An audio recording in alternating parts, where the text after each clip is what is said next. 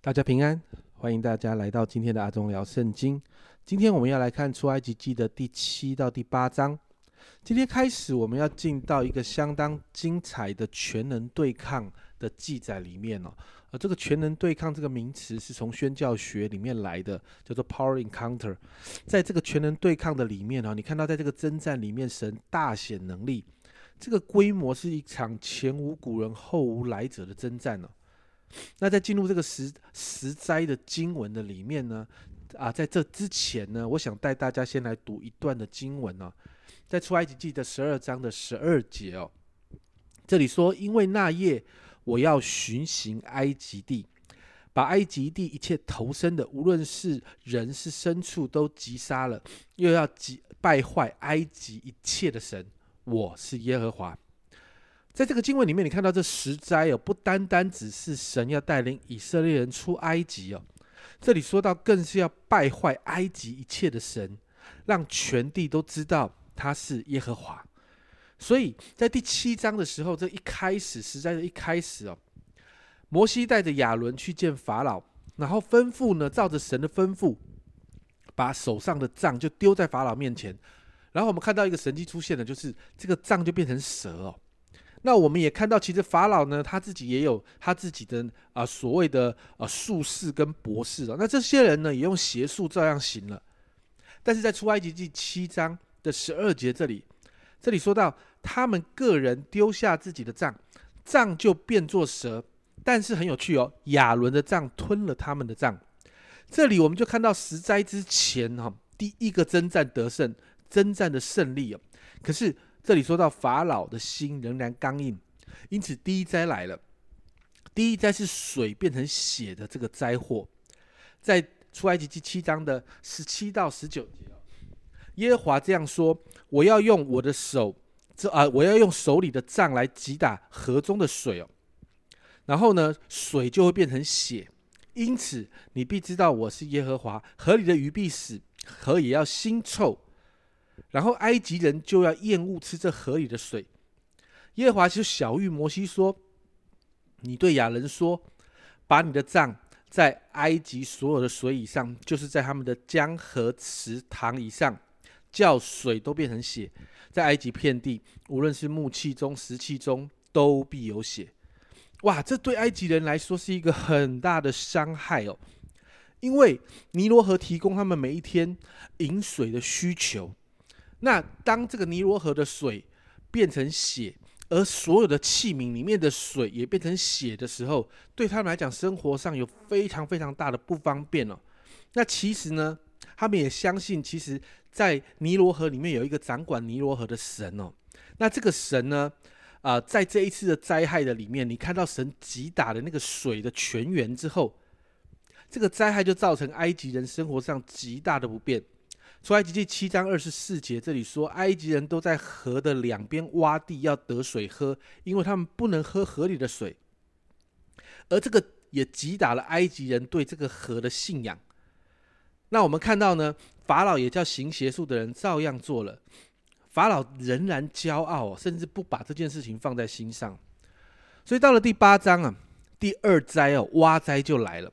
在出埃及记八章二到四节。这里说：“你若不肯容他们去，我必使青蛙糟蹋你的事境。河里要滋生青蛙，这青蛙要上到你的宫殿和你的卧房，上到你的床榻，进你仆人的房、臣仆的房屋，上你百姓的身上，进你的炉灶和你的啊转面盆，又要上你和你百姓，并你众臣仆的身上。”在埃及哦，其实有一个长有一个青长得像青蛙的神哦。那这个青蛙的神呢？他是一个掌管生育，然后还有水源，还有复苏的神。那接着这个水变血之灾之后，神再一次让这个青蛙满了这地哦。有一点点青蛙是好的，可是有一大堆青蛙的时候，造成埃及人又一个很大的不方便。虽然啊，圣经上说到埃及行邪术跟法术的人也做了同样的事情，但是你看到这一次法老就。觉得很特别，他愿意开始沟通哈，然后摩西呼求神之后，这个青蛙就死了。可是圣经上有一段话这样的记载哦，在八章十四节这里，他说：“众人把青蛙聚拢成堆，遍地都腥臭，就是那个青蛙的数量太大。后来青蛙死掉之后，遍地就因为那个青蛙死掉，那个尸体的臭味就很臭哦。本来掌管生育和复苏的神哦，在埃及地啊，本来掌管这个生育跟复出的神，突然之间成那个死亡的代表。可是我们看到那个灾祸慢慢舒缓之后，法老仍然心硬，所以接着挖灾之后，第三灾施灾来了。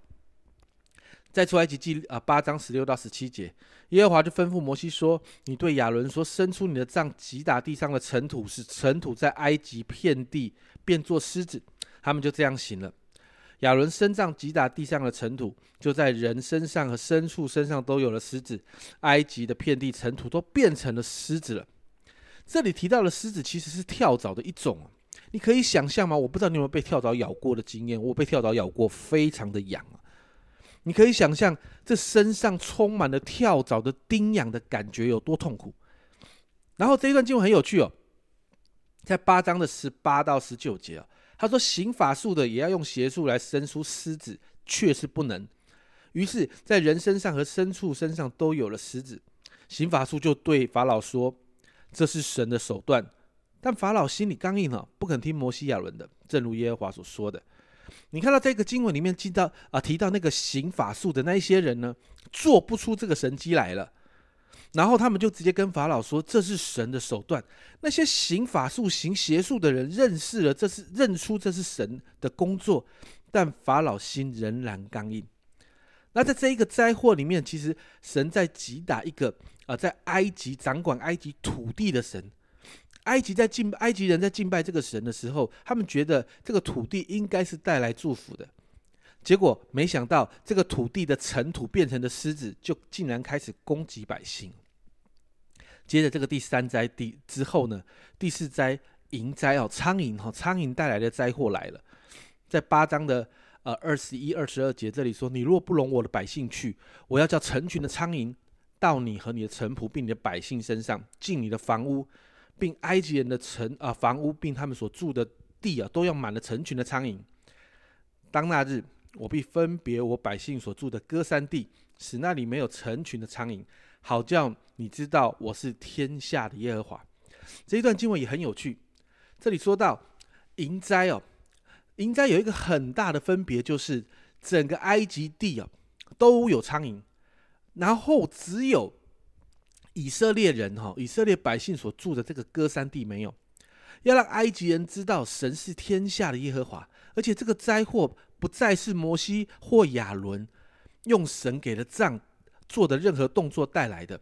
出埃及记八章二十四节这里，这里说到耶和华就这样行，苍云成了大群进入法老的宫殿，并他臣仆的房屋，埃及遍地就因这成群的苍蝇败坏了。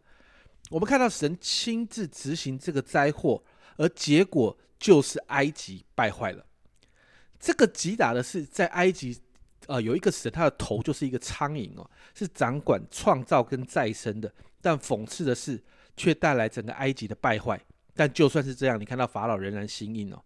这两章呢，其实谈到了十灾中的四个灾祸。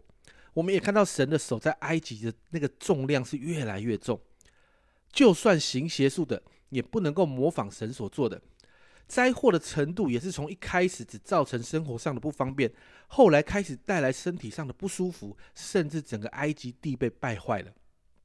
神在这些事情上面，不仅仅让埃及人知道以色列所敬拜的这个神是何等的伟大，更是宣告他是超过埃及所敬拜的这些众神之上的全能神，而这一位如此伟大的神是守护以色列百姓的。读了这两章经文。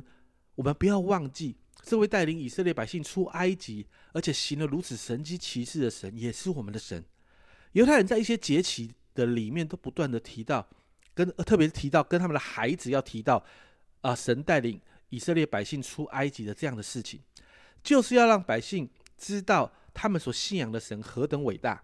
因此，今天呢，我要鼓励大家花一点点时间，回想过去神在我们身上所做的一些奇妙的事情。然后向神献上感恩跟赞美的祷告，再一次宣告这样伟大的神继续工作在我们的生命跟生活当中。这是阿忠聊圣经今天的分享，我们明天再见。